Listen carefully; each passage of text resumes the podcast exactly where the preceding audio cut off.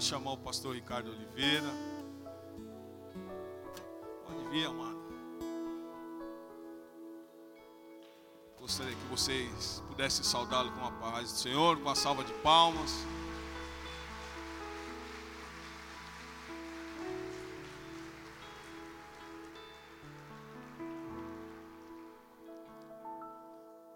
É pastor agora.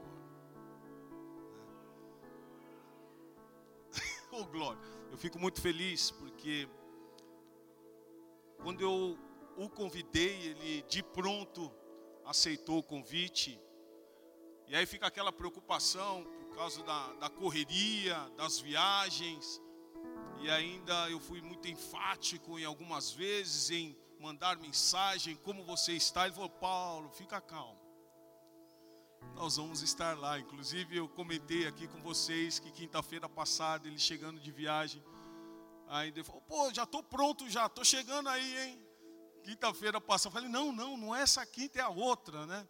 Então, eu fico muito feliz de estar conosco e que Deus te use como tem usado durante todos esses anos. Você está na liberdade, os irmãos já oraram por você e agora que o Senhor possa operar através da sua vida.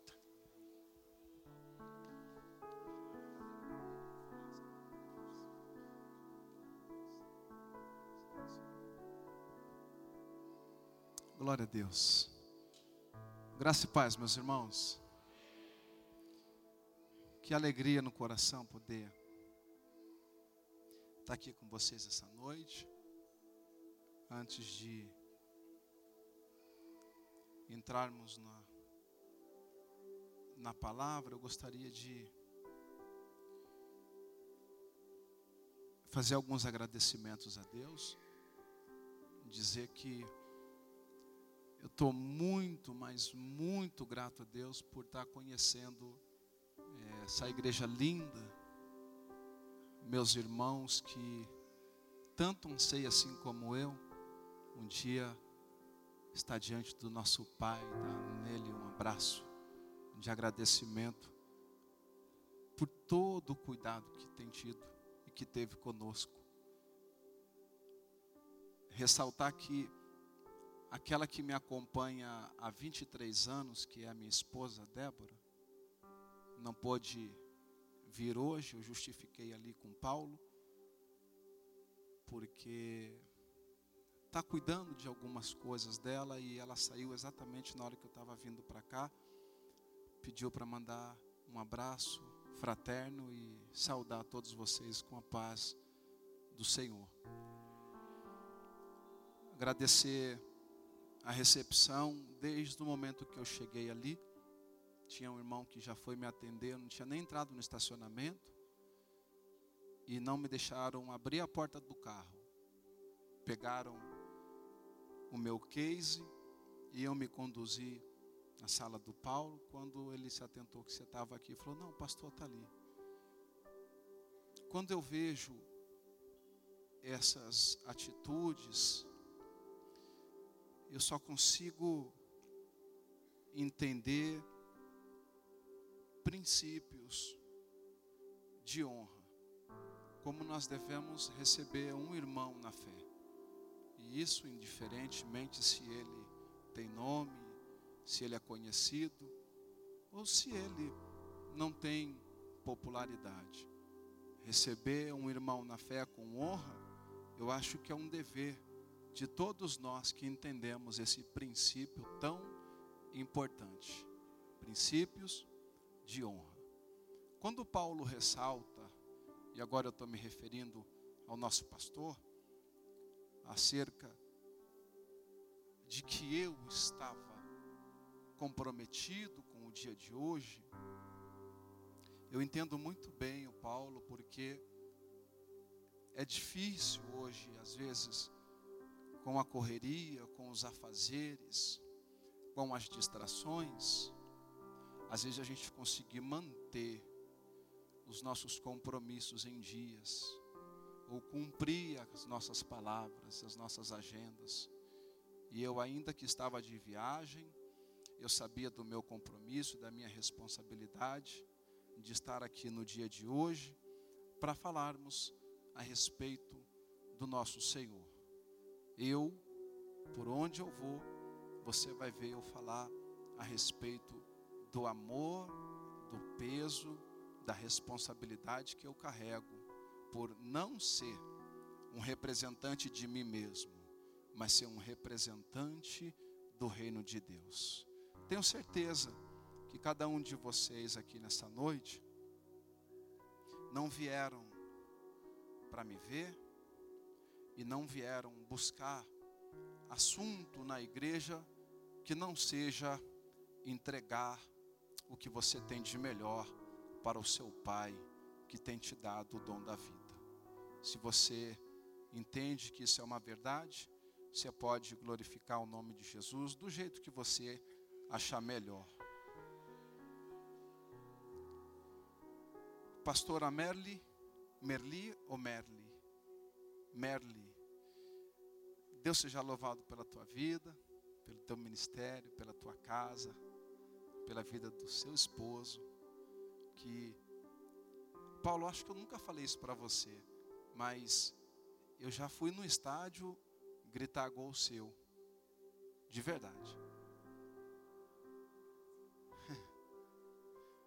Eu já fui no estádio gritar gol seu, Paulo. E eu não estou querendo te envelhecer, não, não é isso. Não tenho. Não é isso, Paulo. Eu tô,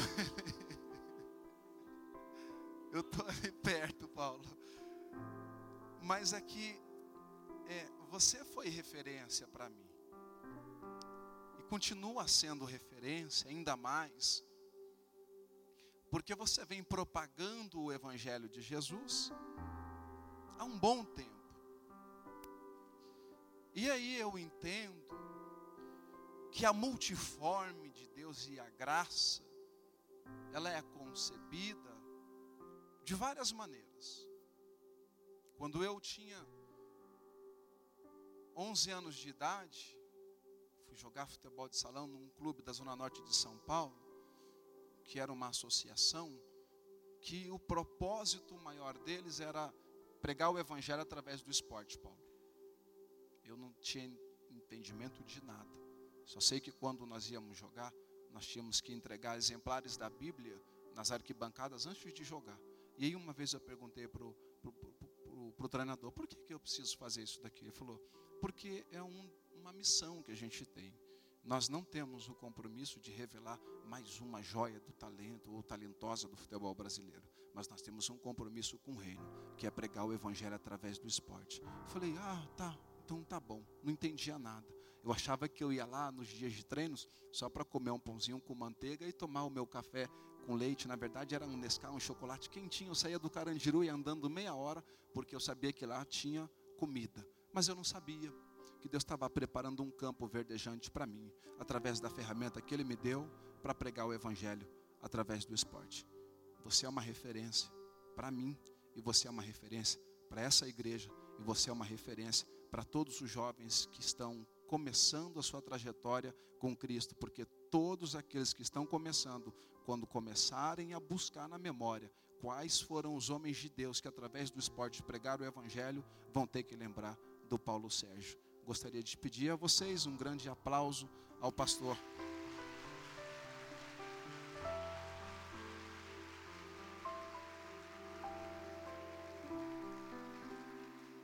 Queridos, e por último, e prometo, dizer a vocês que há um tempo tenho andado sem a minha aliança. Eu sofri uma lesão no dedo, ele ficou um pouco deformado, gente. Não sei se vocês conseguem ver daí. E eu tive que mandar fazer uma outra aliança, porque não tinha numeração que entrasse no meu dedo. Então, a minha aliança, ela é daquelas que abre. Tem um, um fechinho assim. E, portanto, está abrindo e fechando, ela quebrou e a, eu tive que pedir uma outra. Tenho tanto cuidado com isso, Paulo, para não fazer os irmãos pecarem. Eu vim sozinho, mas eu estou casado há 20 anos, vai fazer em setembro, e há 23 anos com a mulher da minha vida que eu conheci lá no bairro do Carandiru que caminha comigo.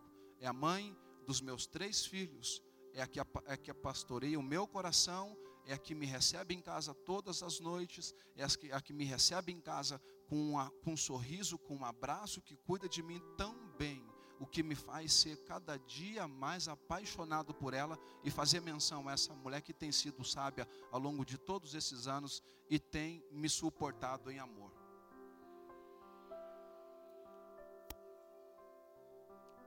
Vamos ao que nos interessa.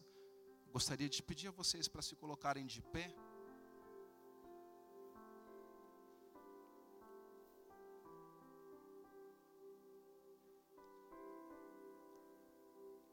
texto que nós vamos ler se encontra em Lucas, capítulo de número 19, a partir do versículo de número 1.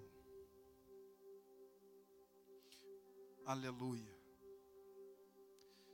Quando eu cheguei e fiquei aqui em pé, e começou a introdução ao, ao louvor, quando o músico começou, o cantor começou a entronizar a sua adoração, o meu coração se despedaçou. E foi impossível conter as lágrimas nos meus olhos. Porque Ele vive, eu posso crer no amanhã.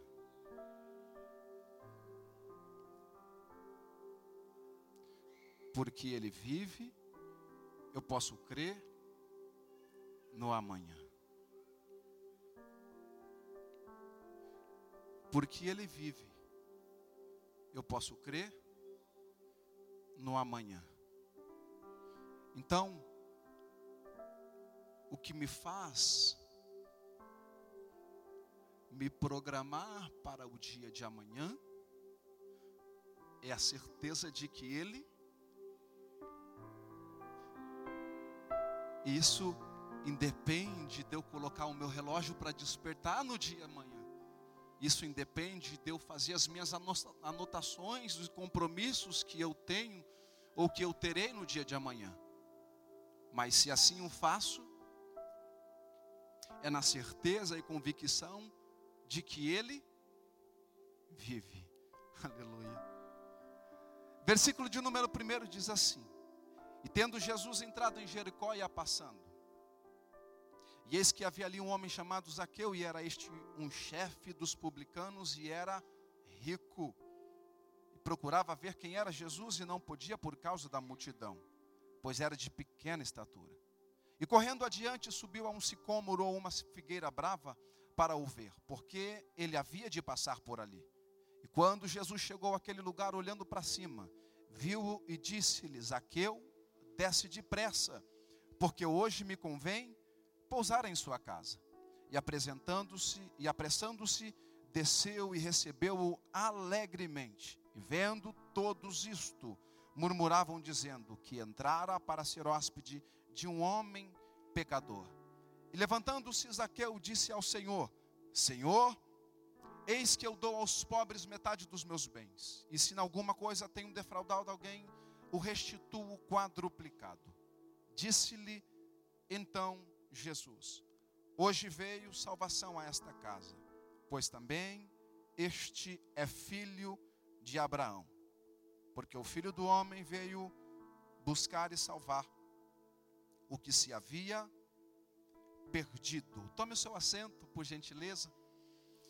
Glória a Deus. Queridos, o meu coração transborda de alegria, porque porque Deus me dá a oportunidade nessa noite de falar acerca da sua palavra, de poder ter um momento com vocês de reflexão do que é o poder de Cristo na vida de cada um de nós.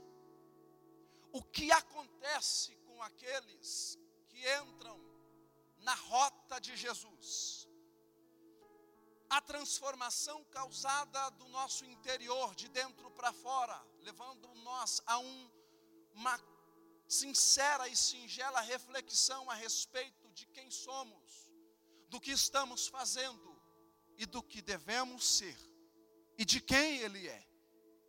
Quando eu olho para esse texto tão conhecido de todos vocês, nós podemos olhar para um homem nobre, talvez não, para um homem importante, talvez não para a população, mas para uma autoridade inegavelmente constituída, não sei, porque lá na cultura romana, para ser um cobrador de impostos, era-se dado lance, comprava-se o direito de cobrar os impostos. Era algo tão significativo e importante que existia disputas para ver quem era o vencedor. Uma maneira talvez mais fácil, mas com certeza ilícita, de enriquecimento ilegal. Este homem era um publicano que não era muito bem quisto pela sociedade, não era muito bem quisto pelos religiosos, e o povo não era aquele que ele gostaria que fosse. Qual pastor? Que o recebesse com honra, que o recebesse talvez com tapetes vermelhos. Pelo contrário, as pessoas não queriam estar perto dele. Por quê? Porque ele oprimia, ele empobrecia o povo. Este homem, talvez na sua intimidade, dentro da sua casa, ao colocar a cabeça no travesseiro, ao pensar de como estava sendo o seu crescimento, ou de fazer uma observação, se estava de fato dentro do que ele planejou para chegar no ápice e dizer: agora sim, eu posso descansar tranquilo, porque tudo que eu planejei se sucedeu. Este homem, ele entra na rota de Cristo. Vou dizer para você, mas vou repetir mais uma vez. Este homem entra na rota de Cristo. Este homem, em algum momento, não está bem consigo mesmo. Ele não está satisfeito consigo mesmo. Ele está inquieto. Ele está aflito ele está um tanto quanto procurando sentido na vida, talvez buscando entender o que lhe faltava, porque se olhasse para dentro, ele não tinha problemas, se olhasse para sua conta, ele não tinha dificuldades, se olhasse para a autoridade, ele também era uma, mas algo dentro do seu interior estava dizendo: te falta alguma coisa, não está muito bem, algo está errado e não está congruente com o propósito de vida que Deus estabeleceu. Eu acredito que, sinceramente, Paulo, a fama de Jesus chegou batendo na porta desse homem. Porque Lucas vai falar para nós que Jesus entrou no caminho de um paralítico e mudou a vida desse paralítico. Lucas vai dizer para nós que Jesus entra no caminho, na rota de uma mulher e muda a vida dessa mulher. Lucas continua escrevendo dizendo que Jesus entra na rota de um centurião, uma autoridade, e muda a rota dessa autoridade. Talvez a fama de Jesus chega primeiro na casa de Zaqueu.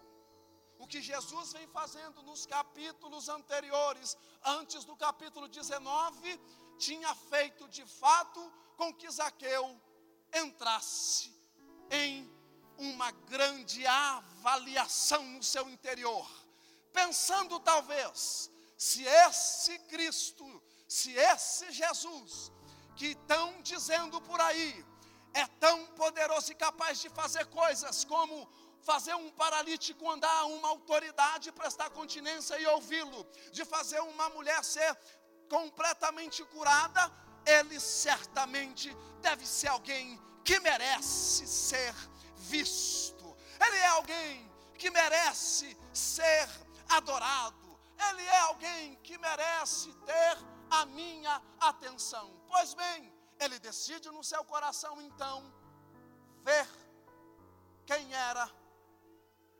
Jesus.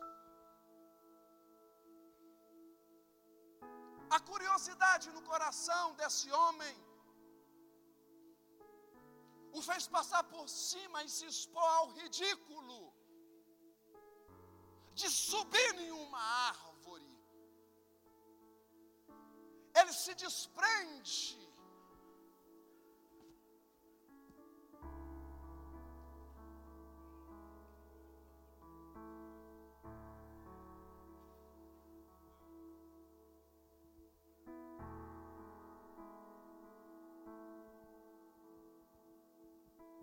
de si mesmo.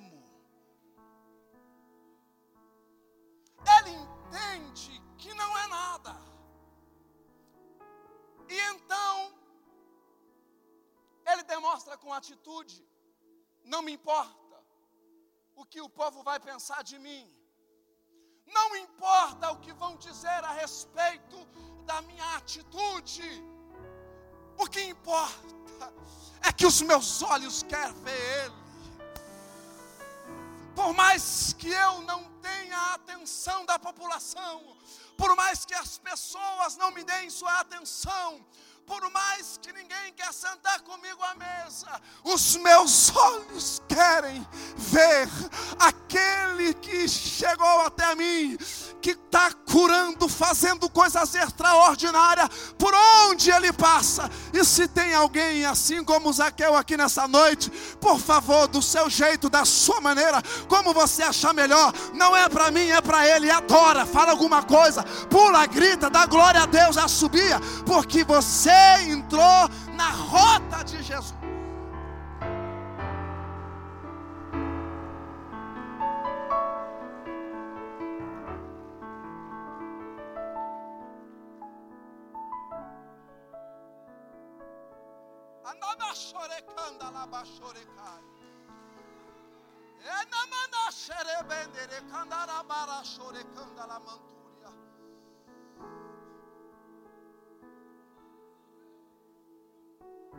Lucas não está preocupado em mostrar um Jesus que senta com um teófilo instruído. Ele não está preocupado em mostrar que Jesus também senta aos pés de um mendigo, senta do lado, um homem chamado Lázaro. Ele retrata exatamente o que Cristo está preocupado em fazer: levar as pessoas até Ele. E ele deixa muito bem claro e nos apresenta no Evangelho de Lucas um Cristo como o Filho do Homem. Aprendo muito com ele. Porque muitas das vezes, muitas das vezes, e eu sei que aqui não tem, mas muitas das vezes nós nos deparamos com pessoas que parece que são serafins aqui nessa terra. Pessoas que parece que são os mais nobres dessa terra, pessoas que não são dignas de que outros humanos passem sequer do lado deles.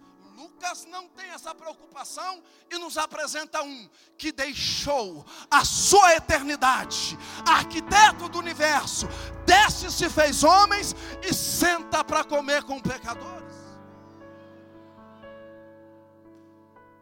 Ele me leva para a minha essência e me faz entender quem eu sou, e me faz entender o porquê que Ele precisa entrar em mim e mudar a minha essência, extirpando aquilo que eu herdei. E é interessante nós olharmos para o texto e ver que a humanidade e a compaixão de Jesus são repetidamente enfatizadas no Evangelho que Lucas nos escreve. Ele é o ideal filho do homem que se identifica com a dor da humanidade, com o pecador que está sofrendo, a fim de carregar com ele as nossas dores e nos oferecer uma inigualável ou inigualável dom da salvação. É fato e nós não podemos negar, porque a Bíblia assim nos reporta e nos mostra que somente Jesus alcança o ideal de perfeição humana. Então eu vou abrir um parênteses aqui nessa introdução e dizer para você o seguinte: não adianta olhar para mim, mas pastor, Paulo disse para olhar para ele, não na sua essência, mas naquilo que ele pregava, naquilo que ele estava transmitindo. Mas nós precisamos entender o seguinte: que se nós olharmos basicamente para o homem, nós vamos encontrar uma imperfeição, mas se nós olharmos para o Filho do homem, nós vamos encontrar a perfeição. Porquanto transformados, olhem para o Filho do homem, certamente ninguém será capaz de arrancar você do lugar que ele te colocou. Porque nós estamos vivendo uma época muito difícil, pastora Merli e Paulo. Nós estamos vivendo uma época do espelho. Nós estamos olhando para as pessoas e queremos nos enxergar nelas. Nós estamos olhando para as pessoas e queremos nos transvestir delas. Nós andamos como elas, nos vestimos como ela, nos fala, falamos como ela, fazemos coisas como ela, e às vezes a gente se decepciona. Por quê? Porque nós estamos pegando um modelo de imperfeição.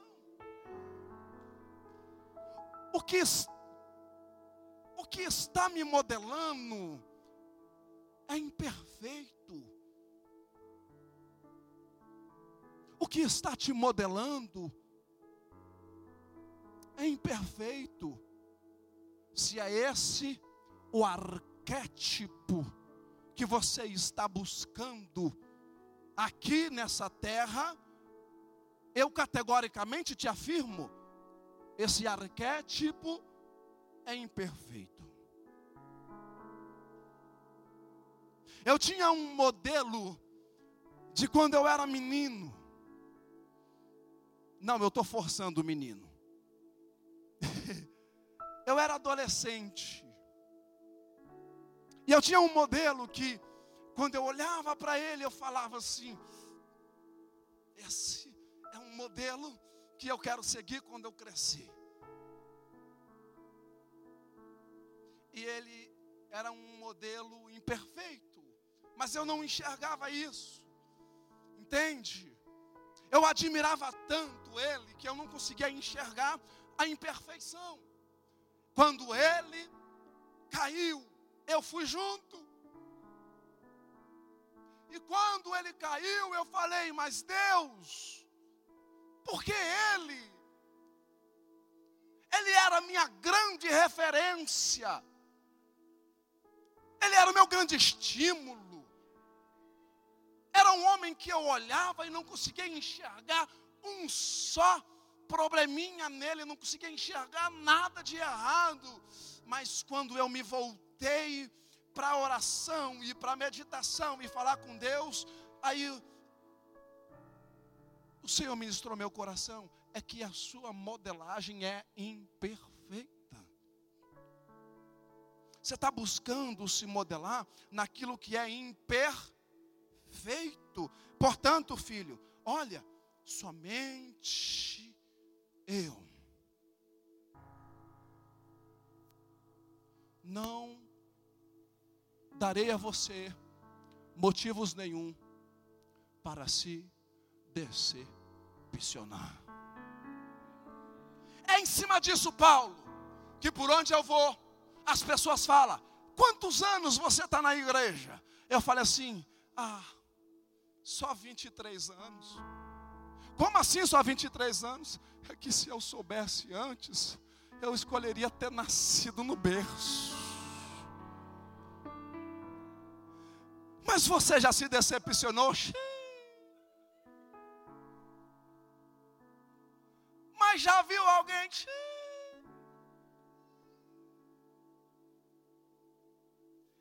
Rapaz, quantas e quantas vezes eu tive motivos aqui para dizer: vou dar no pé e nunca mais eu entro.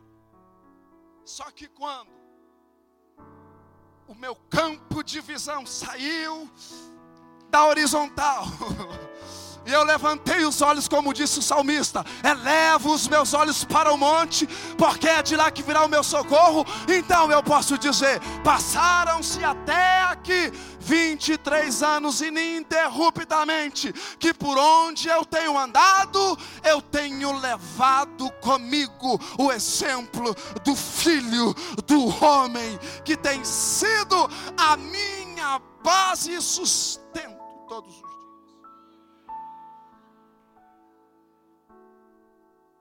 Está esquentando.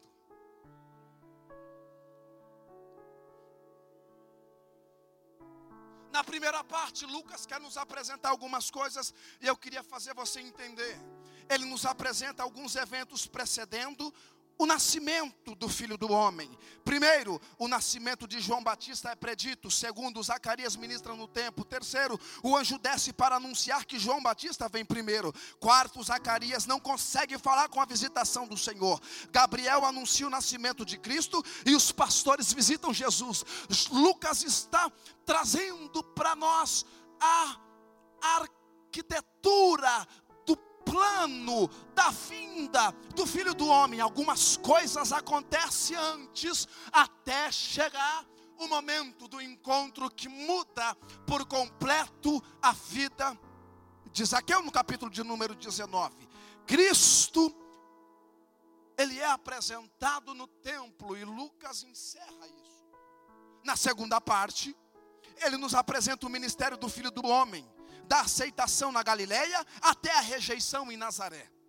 Dois, a sogra de Pedro, de Pedro é curado. Três, o leproso é curado. Quatro, o paralítico é curado. Cinco, Jesus ensina os fariseus e como e come com os pecadores. Seis, Jesus trabalha no sábado e cura no sábado. Sete, Jesus escolhe os doze apóstolos. Ele ainda continua. Agora Jesus é quem se encarrega de expandir de expandir o seu ministério, e então Jesus continua. Ele é o servo, ele tem um encontro com o servo do centurião e é curado. O filho de uma viúva é ressuscitado. A tempestade é acalmada. Os doze são enviados para pregar. Cinco mil são alimentados. E Pedro confessa a sua fé. Nós precisamos entender que o filho do homem, ele vem traçando plano e todos aqueles, vou repetir, todos aqueles sem exceção que entra na rota do filho do homem tem a sua vida transformada. Todos aqueles que se atreveram a entrar no caminho de Jesus tiveram a sua vida transformada, e aqueles que não entraram, ele foi.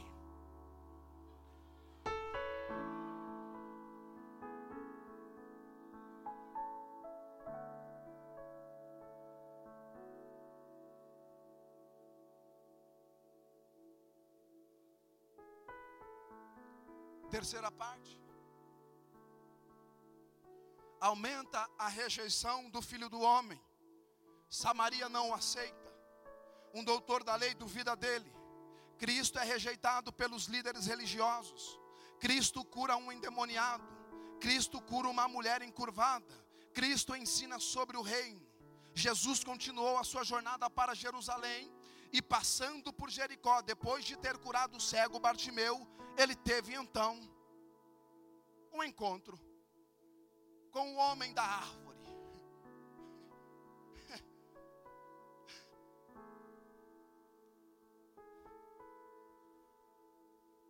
Zaqueu, diga para alguém, Zaqueu não estava satisfeito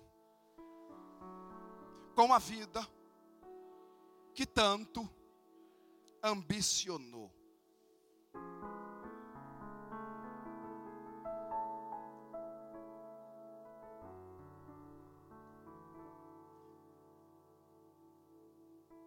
Amo isso. Somos por natureza seres que não se satisfazem. Estamos sempre insatisfeitos. Sempre. Colocamos Deus contra a parede, mas Deus, por quê? Olha eu aqui, não me vê. Tantos anos eu estou aqui, Senhor. Planejei. O ano passou e não aconteceu nada. Parece que vejo o Senhor no capítulo 59 de Isaías, versículo de número 1. Como diz o versículo: Eis que as mãos do Senhor não estão encolhidas para que ele não possa salvar, e nem os seus ouvidos tampados para que ele não possa ouvir. Parece que vejo o Senhor nesse momento em que eu começo a reclamar e que nós começamos a reclamar, ele dizendo assim: hã?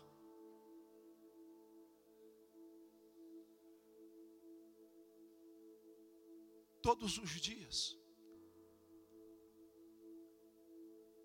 Eu te dei o sono.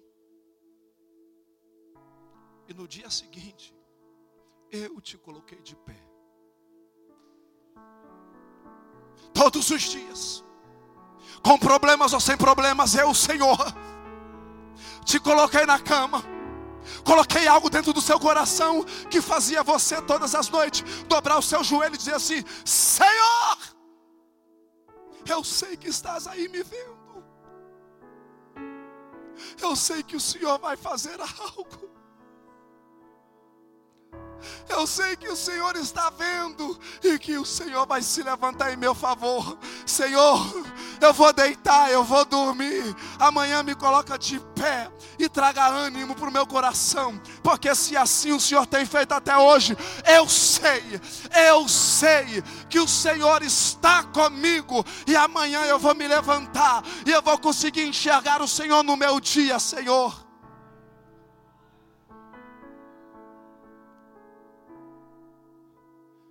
A insatisfação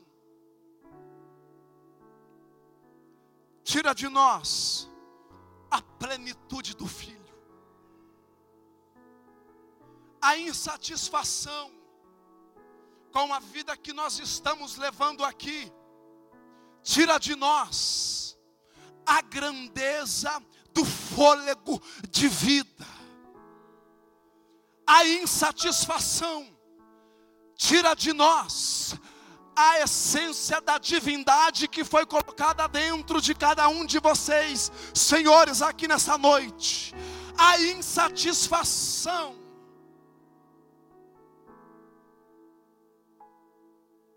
Tira de nós.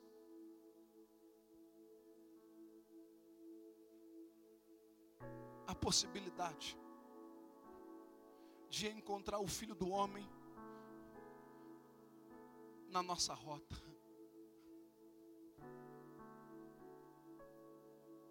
Deixa eu falar para você que veio aqui essa noite.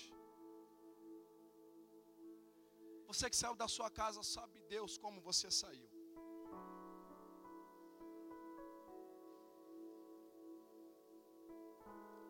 A tristeza que você está sentindo e que está convivendo com você já há dias.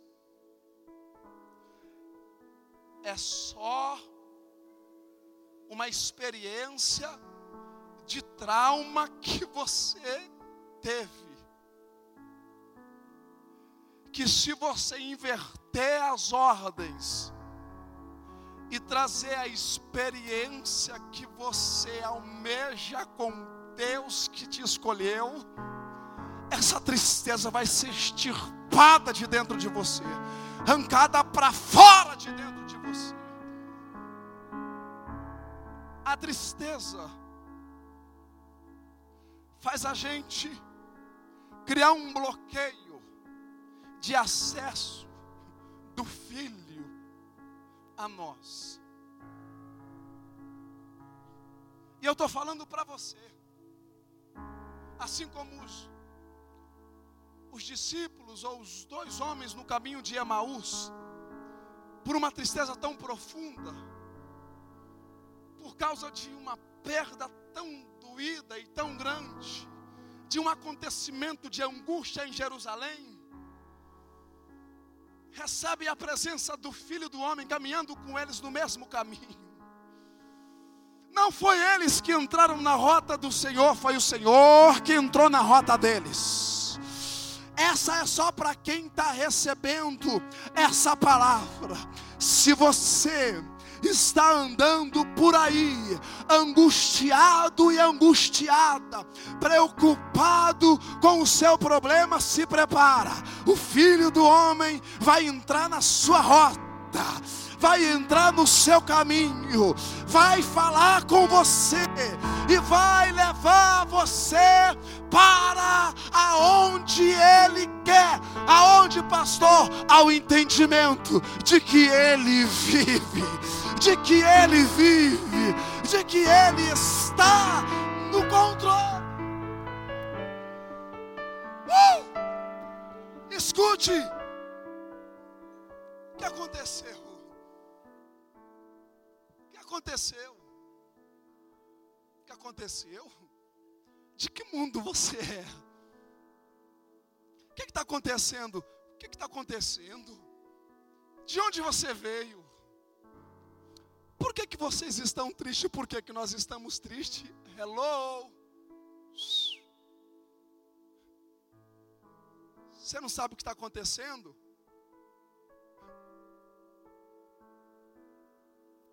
Era para vocês estarem sabendo. Eu não disse que eu ressuscitaria. Eu não disse para que vocês não andassem preocupados, ansiosos. Eu sou o Senhor. Eles só foram entender isso lá na frente depois. Sabe por quê? Porque então tiraram esse bloqueio. E aí eles começaram a lembrar da conversa e então eles reconheceram o timbre da da voz. O timbre era familiar. Aquela voz era familiar. E então eles entenderam que quem falava com eles era o filho do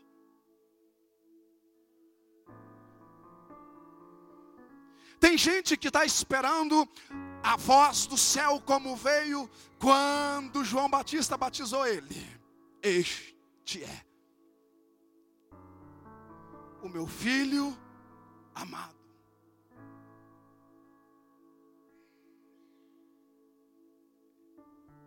Ele não vai falar com você mais desse jeito. Ele vai, vai falar com você com uma voz e com um timbre que você possa reconhecer.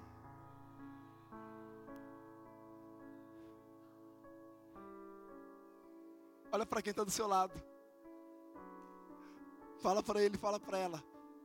Deixa Deus te usar. E se você e se você quiser pagar o jantar essa noite, eu recebo. Fala para ele, fala para ela.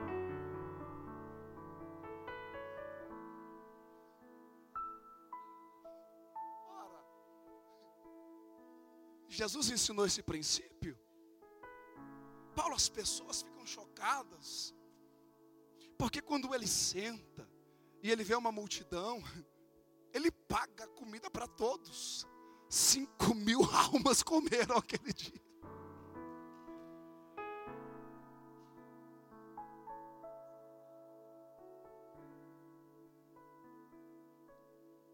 A voz de Deus, ela vem de um timbre que eu possa reconhecer que é familiar. Quando eu entrei na igreja com 19 para 20 anos, um dia antes no meu quarto eu fiz um desafio com Deus. Deus, os meus amigos falam que o Senhor é isso, aquilo, aquilo outro. Eu acredito mas eu preciso acreditar mais. Amanhã eu vou na igreja, eu quero que o Senhor use o fulano de tal para falar comigo. porque eu não aguento mais essa vida. Deus, deixa eu te contar uma coisa. Eu sou cantor de pagode. Eu pego um instrumento musical, coloco nas minhas costas e ando, saio da comunidade e vou tocar nos bares. Chegando lá, eu pego o meu instrumento, eu afino ele e eu começo a tocar. Pego o microfone e começo a cantar.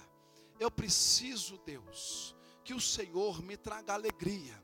Porque quando eu estou naquele ambiente, todo mundo se diverte, menos eu.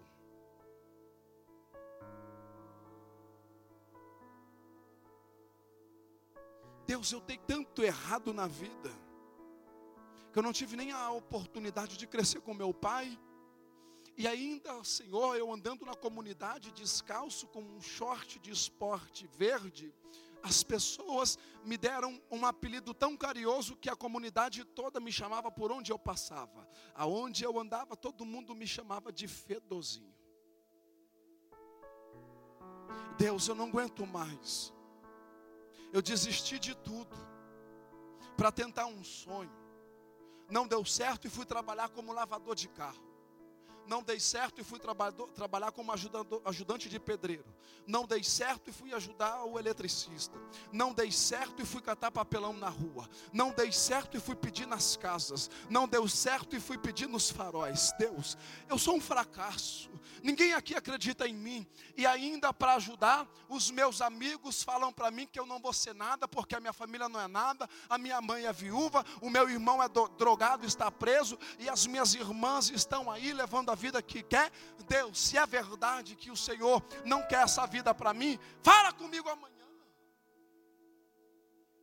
Usa o irmão para falar comigo. Usa o irmão tal, e eu dei nome. Se o Senhor fizer isso, amanhã, amanhã, eu me rendo ao Senhor. Fui para a igreja,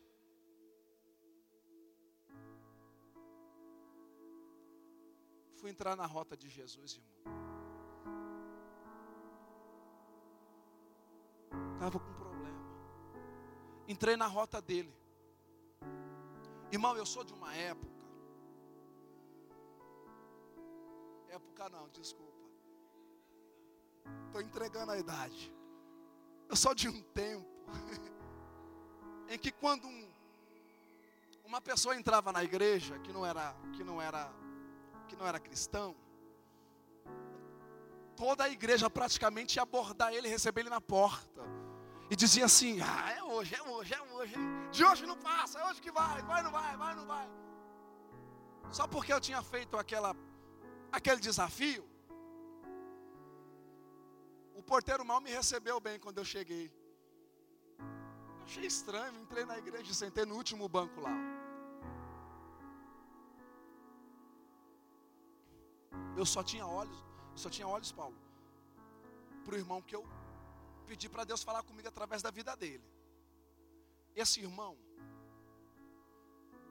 ele era, o, ele era um grande profeta. Ele já descansa no Senhor. Ele nem me olhou, Paulo. Me ignorou total. Os meus olhos buscavam ele para lá, os meus olhos buscavam ele para cá. Ele profetizava ali, profetizava aqui, profetizava lá, profetizava lá, e passou perto de mim e me ignorou. Aí eu falei: acabou. Deus não tem nada comigo, absolutamente nada. O pastor pregou, a mocidade cantou, e quando ele pediu para a igreja se levantar, e aí ele fazer o encerramento do culto, eu sentado lá atrás, eu falei, eu vou olhar mais uma vez. Quem sabe agora? Não acabou o culto, quem sabe? E tinha uma coluna que separava, e aqui eu não conseguia, eu não tinha alcance da mocidade que estava ali. Então eu aqui no canto eu fiz assim. Quando eu fiz assim, irmão, ele fez assim: Oi. Aquele cara saiu de trás da coluna, correndo em minha direção. Eu só fechei os olhos e senti aquela mão pesada no meu ombro e o timbre daquele que me era familiar dizendo assim: Filho, você não pediu para eu falar com você hoje. Dentro do seu quarto ontem você falou assim: Deus, se o Senhor é, e está insatisfeito e não quer que eu viva dessa maneira, fala comigo através daquele irmão. Pois bem, eu sou o Senhor que te ouvi, e aqui estou falando com você. Eu sou o Senhor que te ouviu. Vem, deixa eu te usar, deixa eu fazer o que eu tenho para fazer na sua vida. Não resista mais. Bom, o pastor fez o apelo. Tem alguém aqui essa noite que quer receber Jesus Cristo como Senhor e Salvador da sua vida? Levante a mão que eu quero te ver. Eu levantei as duas.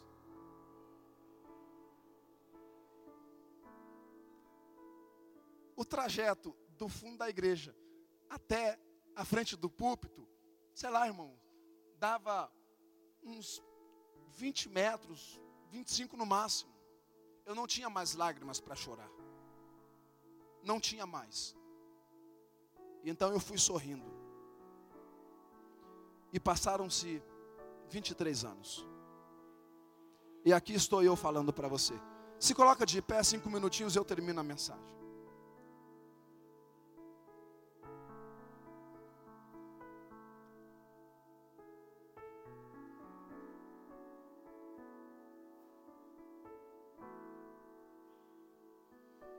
A Bíblia diz que Jesus está indo para Jerusalém, passando, ele está de passagem. E então, alguém entra na rota de Jesus e deseja ver quem era Jesus. Pois bem, antes dele entrar na rota de Jesus e ver Jesus, Jesus já tinha visto ele. Eu vou falar de novo, talvez você entenda isso. Antes de você entrar na rota de Jesus e ver ele, ele já te viu. Paulo, Pedro, Beatriz, Shirley, Roberto, Roberta, Adriano, Kathleen, qual é o seu nome? Renato, Ronaldo. Qual, ele já te viu. Antes de você pegar o seu carro, eu não sei qual foi o transporte que você usou para te trazer até aqui. Antes de você entrar na rota para vir até aqui, para ver Jesus ou para falar com Jesus, ele já te viu.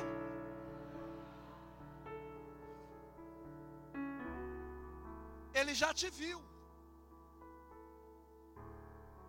E eu imagino a cena. Zaqueu lá em cima da árvore, do sicômoro, da figueira brava, se expondo ao ridículo, escondido da multidão, de pequena estatura, desprezado por todos. Uma cena única. Esse foi qual é o seu nome, varão? Felipe. Esse foi o único momento em que Zaqueu esteve por cima.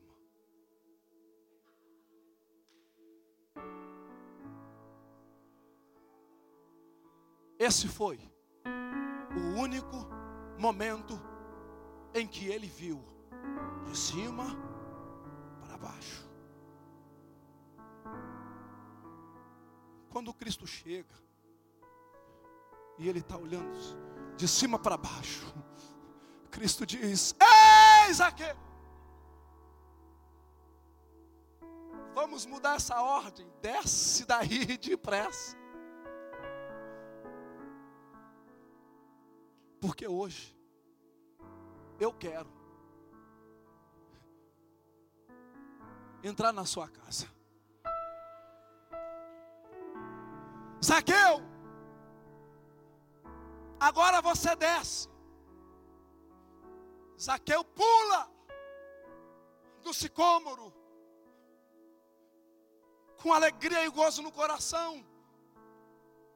Vamos, Senhor. Ele leva Jesus para a casa dele. Quando Jesus entra na casa dele, tem uma multidão do lado de fora, murmurando e dizendo: como pode ele sentar na mesa e comer com pecadores? E então a grande prova de quando Jesus entra na rota de alguém, entra na vida de alguém, há uma transformação é: Senhor, se alguma coisa eu tenho roubado, eu quero restituir. Senhor, primeiro, a primeira coisa que Zaqueu faz, isso é muito forte, e eu quero mostrar para vocês. Zaqueu, ele diz assim: Senhor, eu quero dar aos pobres metade dos meus bens. Isso é a primeira entrega de Zaqueu. Senhor, eu quero dar aos pobres a metade dos meus bens. Jesus pediu para ele dar aos pobres?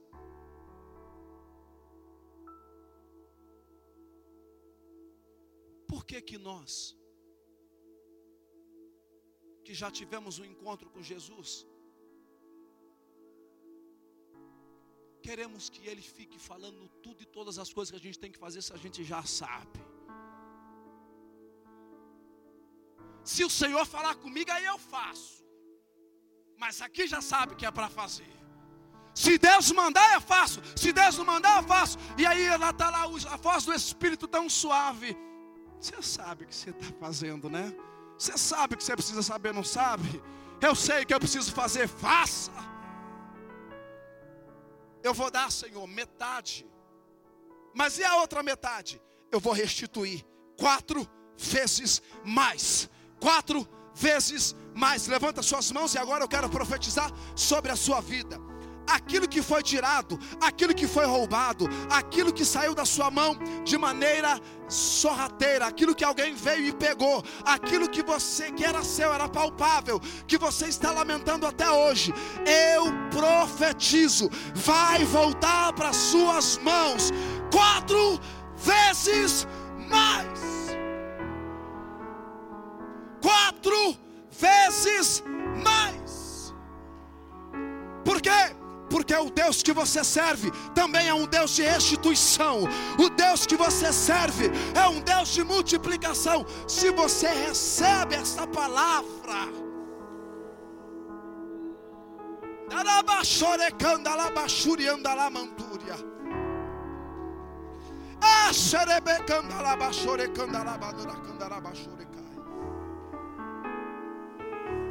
essa noite é só o primeiro dia.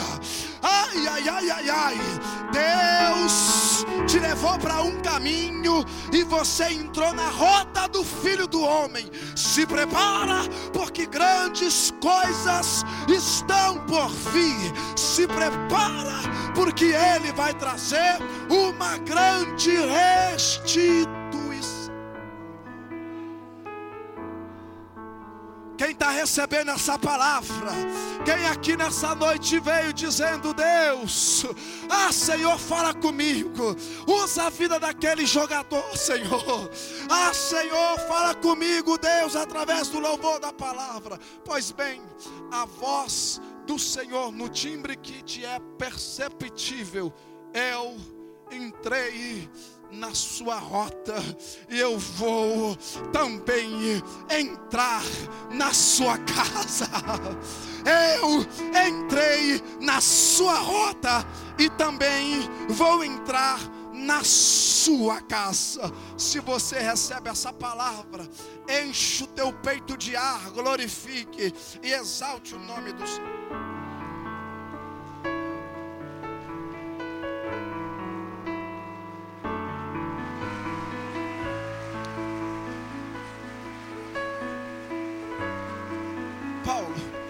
Mais dois minutos. Queridos, vocês me perdoem, mas está muito forte queimando isso dentro de mim.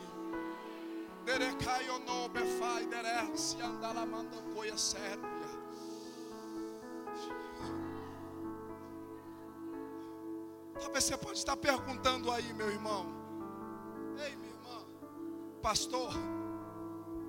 E agora, Zaqueu ficou com o quê? Preço da salvação que Zaqueu poderia pagar? Qual o preço da salvação que eu e você poderíamos pagar? Zaqueu dá aos pobres metade do que tinha. Restitui quatro vezes mais aqueles que tinha roubado, que ele tinha roubado. O que ele tinha ficado com uma dívida. Que dívida? Impagável. Qual? A da salvação. Essa é a mudança que o Evangelho proporciona. Diga assim para alguém: quando Cristo te chamou, Ele te chamou para você dar tudo. Diga assim: dar tudo.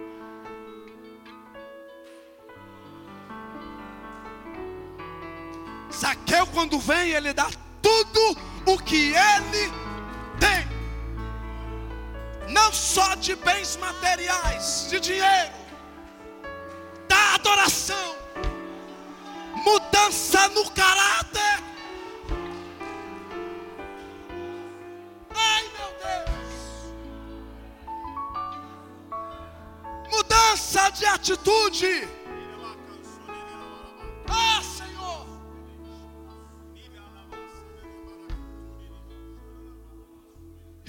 Você por completo.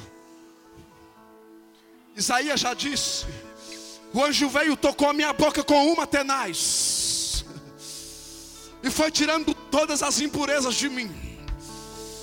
Nunca mais eu fui o mesmo. Tudo que saía da minha boca falava acerca do Messias, acerca do Jesus, do Messias, do Emanuel, do Deus conosco. Se prepara, porque a sua vida nunca mais será a mesma. Se prepara, porque a sua vida nunca mais será a mesma. Essa é uma palavra rema que vai sacudir, aliás, já está sacudindo eu e você. Primeiro, meu princípio, quando eu for pregar algo, Senhor, se essa palavra não me estremecer, não me faça subir, mas ela está queimando dentro de mim, Paulo.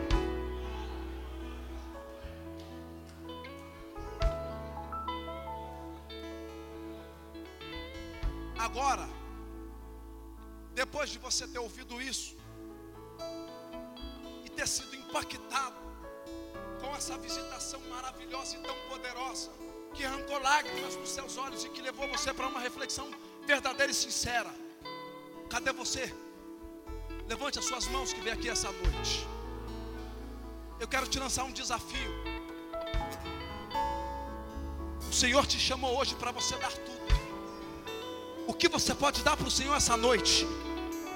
O que você pode dar para o Senhor essa noite? O que você pode dar para o Senhor essa noite? O que você pode dar para o Senhor essa noite? Ele quer tudo de você. Ele quer o seu melhor.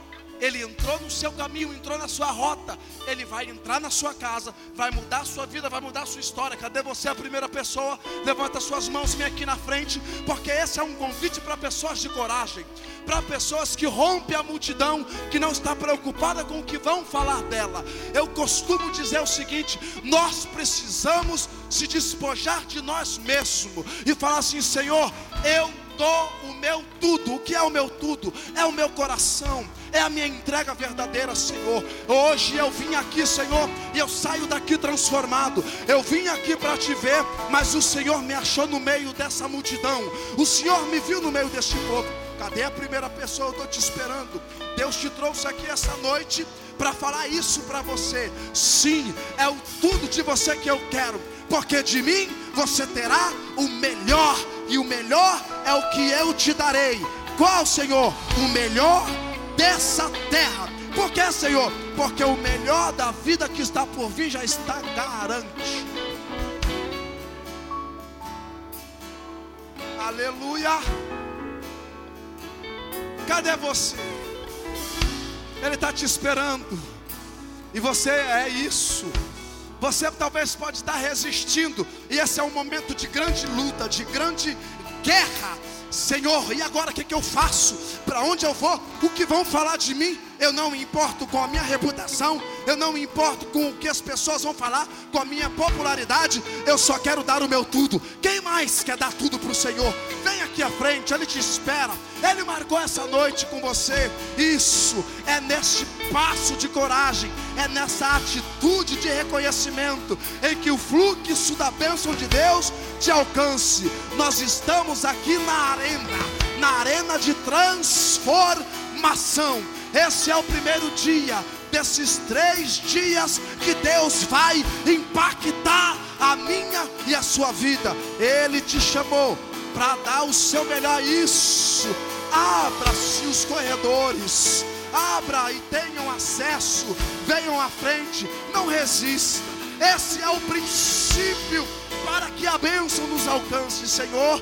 Eu vou romper a multidão. Eu vou à frente, Senhor, em sinal de humildade. Eu vou à frente, Senhor, recebendo esta palavra que foi ministrada. Eu vou à frente, Senhor, sabendo que o Senhor entra na minha casa, entra na minha vida, entra nos meus negócios, entra nas minhas finanças. Eu sei, Senhor, que o Senhor me deu salvação.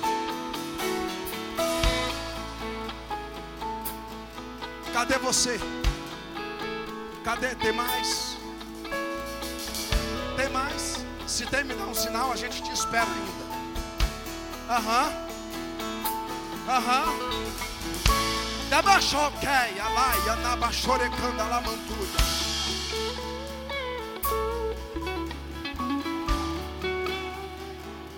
Ai, eu te desafio.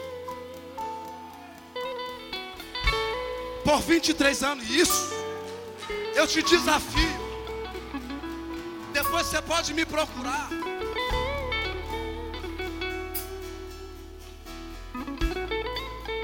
Eu fui mandado embora, Paulo, de um clube, porque eu não aceitei a proposta que me foi feita de me prostrar diante de outros deuses. Eu fui mandado embora. Pergunte para mim se eu fiquei desempregado. Nunca. Por quê? Porque Ele é o dono da minha vida. Ele controla a minha vida. É Ele que me direciona. Ai meu Deus do céu, Deus está falando comigo que tem pessoas aqui que está preocupada com alguém que está empenhado, empenhada em fazer algo contra ela. Deus me trouxe aqui essa noite para dizer o seguinte para você: Filho, filha, eu sou o teu Deus, vem e confia coloque, entregue as tuas vidas nas minhas mãos, e eu te conduzirei por caminhos mais excelentes. Abrirei portas aonde você não está vendo, portas maiores. Ah, Senhor, vem para frente. Eu sei o que Deus está comunicando ao meu coração. Eu não vim aqui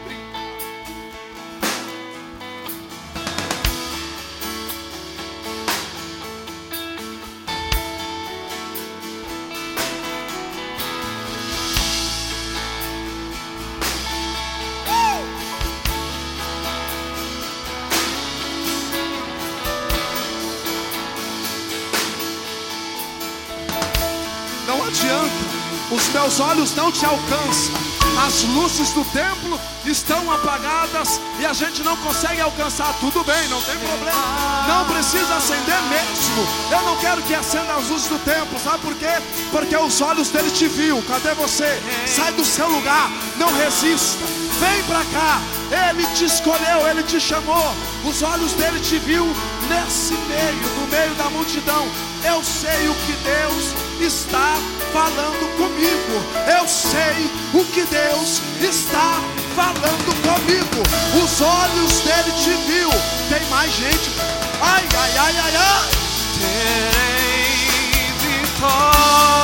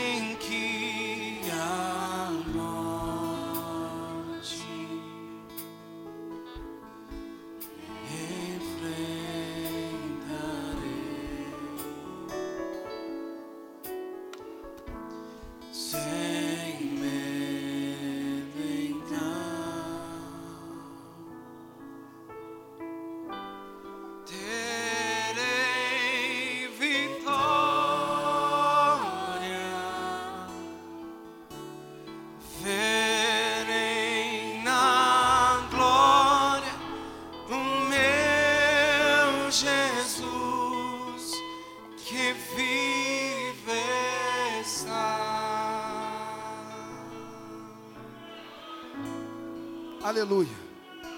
Glória a Deus. Aleluia. Aleluia. Guarda o dia de hoje. Guarda o dia de hoje. Para você que entrou na rota de Jesus, se prepare para um novo tempo, Paulo. Para todos que vieram aqui essa noite, todos, todos, todos e todas que vieram aqui essa noite, entraram na rota de Jesus. Se preparem para um novo tempo, para uma nova história, para novidades de vida, para o alcance de visão a horizontes. Deus expande a sua visão. Deus visita a sua casa. Deus visita a sua saúde. Deus visita as tuas finanças. Deus visita a tua empresa e os teus negócios. Hoje veio, hoje veio salvação para essa casa. Hoje veio salvação para a sua casa, para a sua vida, em nome de Jesus. Amém.